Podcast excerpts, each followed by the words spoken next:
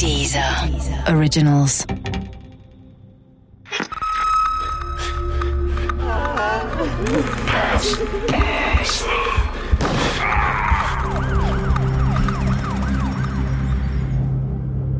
Schweinemord von Richard Fasten.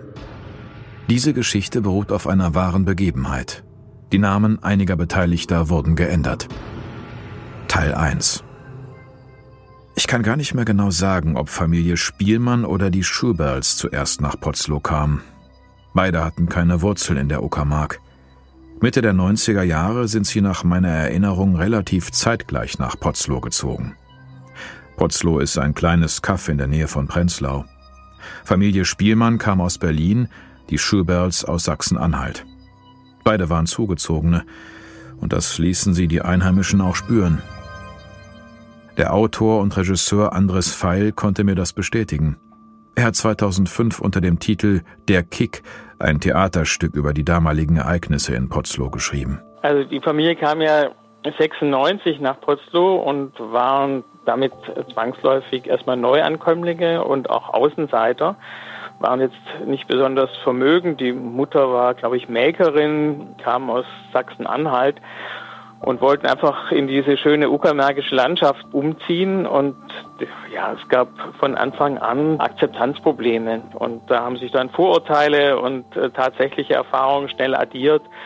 Die sind nicht von uns, die sind so etwas verwahrlost, die haben viele Kinder und überwachen die Kinder zu wenig, da ist nicht Ordnung.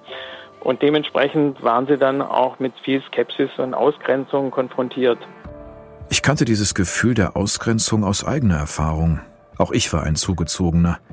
Anfang der 90er Jahre wurde ich aus Berlin-Reinickendorf in die Gemeinde Potzlow-Lindenhagen versetzt. Kurz nach der Wende also. Für die Leute aus Potzlow war ich anfangs nur der aus dem Westen. Die hatten ja vorher nie einen Westler gesehen. Die kannten den Westen nur aus dem Fernsehen. Und dann war ich auch noch evangelischer Pastor. Auf dem Land in der Uckermark war ich damit zu jener Zeit ein doppelter Exot. Aber ich muss sagen, mir wurde zumindest Respekt entgegengebracht. Bei den Dorffesten musste ich nicht allein in der Ecke stehen. Die Leute redeten mit mir. Auch wenn sie nicht in die Kirche gingen, teilten sie ihre Sorgen mit mir. Und Sorgen gab es reichlich.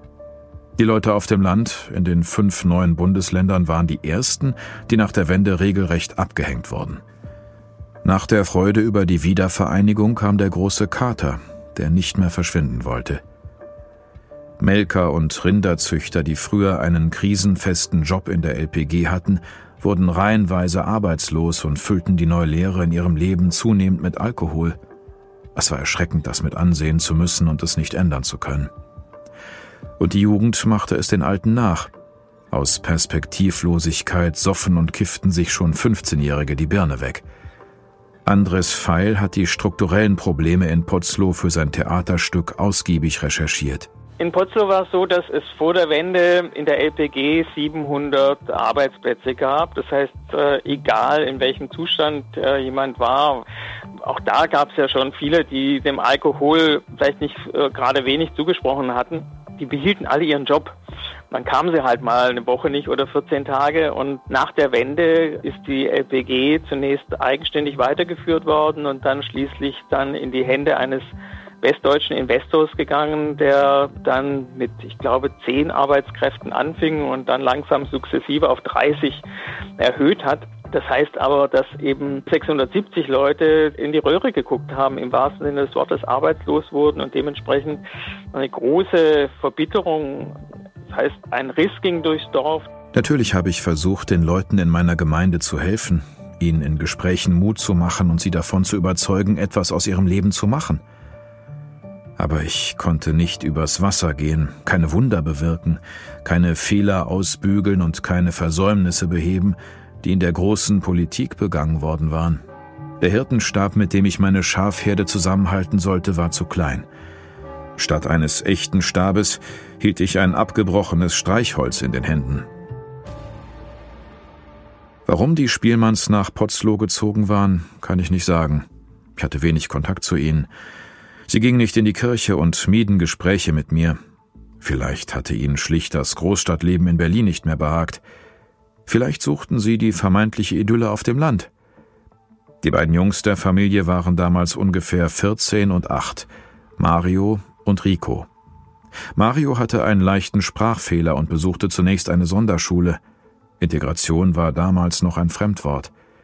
Die gesuchte Idylle hat vor allem der ältere Mario auf dem Land sicher nicht gefunden. Die Dorfjugend machte sich über ihn lustig und demütigte ihn. Es gab so eine Schlüsselszene, dass Mario sich einen toten Aal umhängen musste und dann sollte er vor der Dorfjugend onanieren. Das war natürlich ein Exzess. Später brach Mario die Schulausbildung ab und fiel immer wieder durch Straftaten auf. Diebstahl, Betrug, Nötigung, Sachbeschädigung, Körperverletzung. Zudem rasierte er sich schon früh den Kopf, zog sich Springerstiefel an und stilisierte sich zum Skinhead. Ich glaube, er wollte, dass man Angst vor ihm hat. Wahrscheinlich war das eine Reaktion darauf, dass er früher wegen seines Sprachfehlers gehänselt worden war. Es war jemand, der vor allem, wenn er getrunken hatte, auch zuschlagen konnte und das auch frühzeitig getan hat und auf die Weise sich im Dorf Respekt verschafft hat. 1999 wurde Mario aufgrund verschiedener Delikte zu einer Haftstrafe von drei Jahren verurteilt. Damit war sein weiterer Weg bereits vorgezeichnet. Sein sechs Jahre jüngerer Bruder Rico brach, kurz nachdem Mario in den Knast musste, ebenfalls die Schule ab. Er trank mehr, als ihm gut tat und warf jede Menge Drogen ein. Während sein Bruder im Gefängnis saß, passte er sich optisch der Prenzlauer Hip-Hop-Szene an. Er färbte sich die Haare blond und trug Baggy-Pants. Was diesen Style anging, war Marinus Schöberl vielleicht eine Art Vorbild für ihn.